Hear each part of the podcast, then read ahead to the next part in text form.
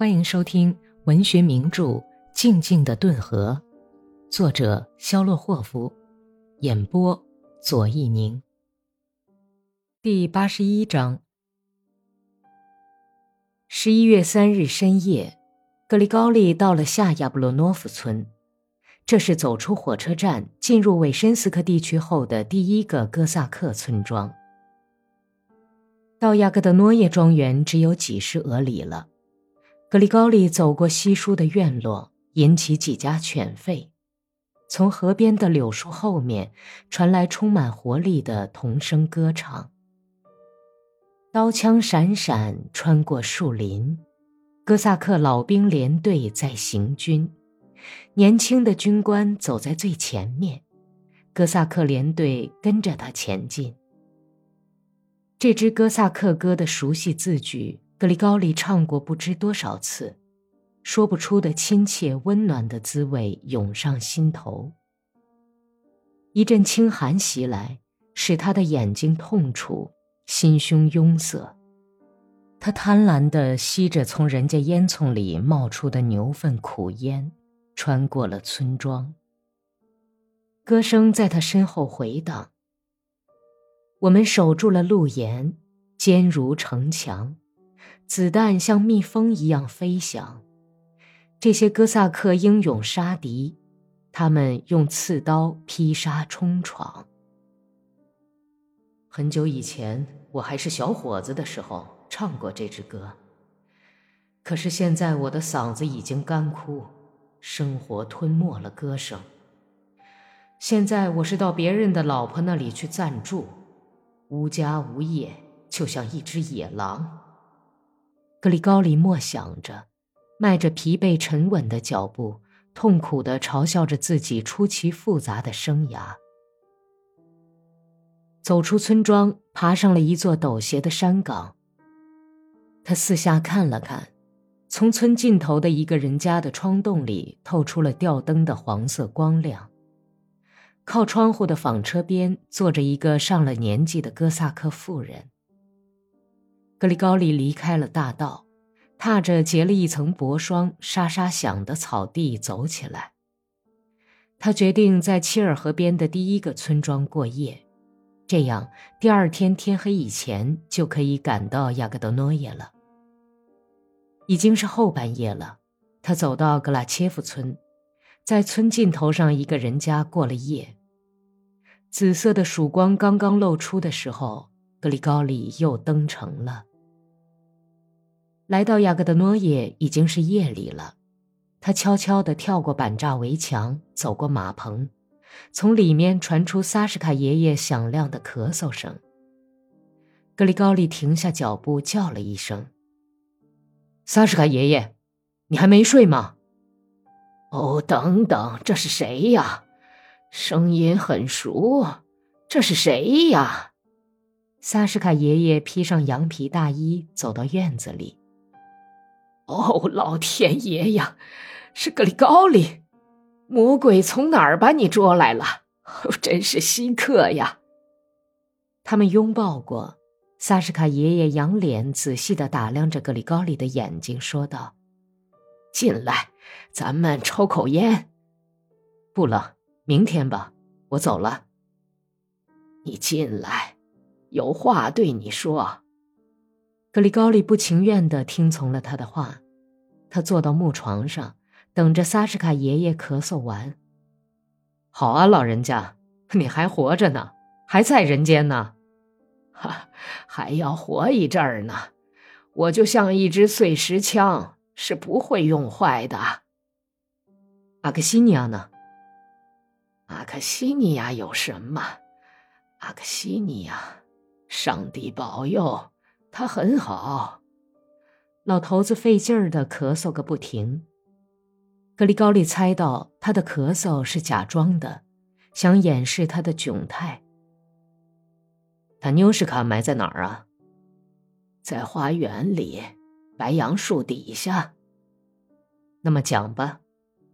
哦，咳嗽把我折磨死了，格里高利，是吗？大家都过得很好。老爷喝起酒来了，这个糊涂家伙没命的喝呀。阿克西尼亚怎么样啊？阿克西尼亚，哦，她现在当女仆了。我知道。你还是卷根烟抽吧，啊，抽吧，我有上等的烟叶。我不想抽，你说吧，要不我就走了。我已经感觉到了。格里高利沉重的转过身去，木板床在他身下咯吱咯吱直响。我已经感觉到，你有些什么话像石头一样揣在怀里，你就砸下来吧，好吗？我要砸。砸吧！我要砸！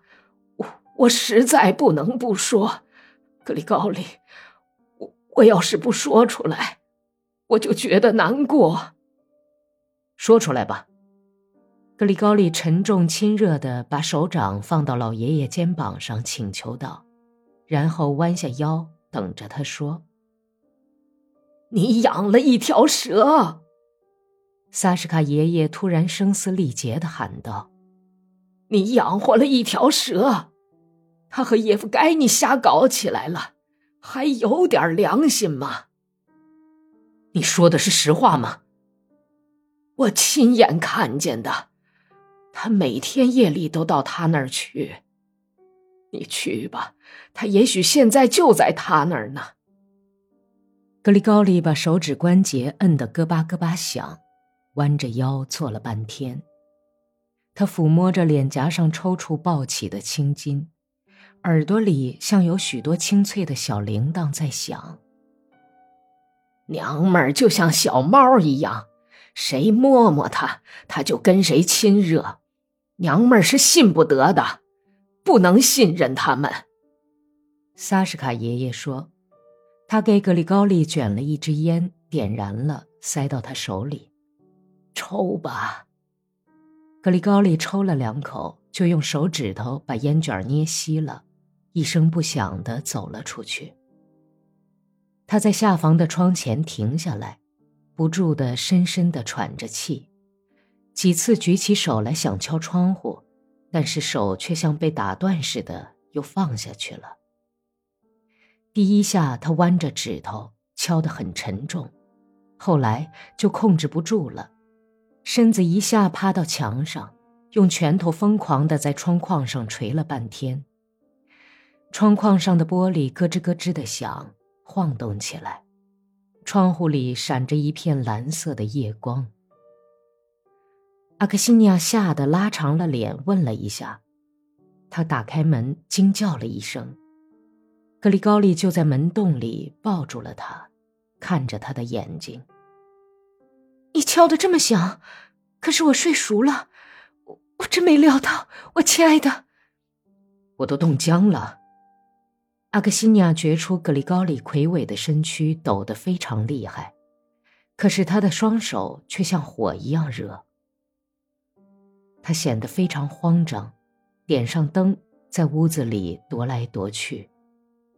把一条毛头巾披在保养的很好的但没有光泽的肩膀上，然后升上了小炉子。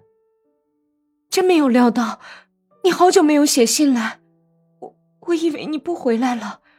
你收到我最后一封信吗？本来想给你捎点礼物去，可是后来又想，等等吧，也许他就会来信了。阿克西尼亚偶尔朝格里高利看看。他的红嘴唇上一直挂着凝结的笑容。格里高利坐在长凳上，没有脱军大衣，没有刮过的脸颊上一片红晕，长耳风帽下面有一片浓重的阴影遮在垂下的眼睛上。他本来已经动手去解风帽扣，但是突然慌张起来，掏出了烟盒包，在口袋里找起卷烟纸来。露出无限的痛苦神情，匆匆地瞥了一下阿克西尼亚的脸。他发现，在他离开的这段时间里，阿克西尼亚变得出奇的漂亮了。她那美丽的头部增添了一种新的、很有气派的神态，只有那些毛茸茸的大发卷儿和眼睛还和从前一样。可是现在，他那诱人的烈火似的灼人的美貌已经不属于他了。那还用说，他已经是地主少爷的情妇了。你不像女仆，更像个女管家了。阿克西尼亚惊骇的瞥了他一眼，勉强的笑了起来。格里高利拖着自己的军用背包往门口走去。你上哪儿去啊？我出去抽口烟。等会儿再去吧，我已经煎好鸡蛋了。我就回来。在台阶上，格里高利从军用背包底下掏出一条用干净的盖着印记的衬衣包着的绣花头巾。这条头巾是他在日托米尔花了两个卢布从一个犹太小贩手里买来的。而且是在像保护眼珠子一样的保存着。行军的时候，还常常掏出来欣赏他那彩色绚丽的绣花儿，预先享受着当他回到家里，把绣花头巾在阿克西尼亚面前打开，他会表现出的那种喜悦。多可怜的礼物啊！难道格里高利能跟顿河上游首富的少爷？在礼物上争高低吗？格里高利压下了突然袭来的抽泣，把头巾撕成了碎条，塞到台阶底下，袋子扔在长凳上，又走进屋里。坐下来，我给你脱掉靴子，格丽莎。阿克西尼亚用两只好久没有做粗活的白手。从格里高利的脚上脱下笨重的大冰靴子，接着就趴在他的膝盖上，无声的哭了半天。格里高利等他哭够了，问道：“你哭什么？难道不高兴我回来吗？”夜里，格里高利很快就睡熟了。阿克西尼亚没有穿衣服，跑到台阶上，在透骨的冷风里。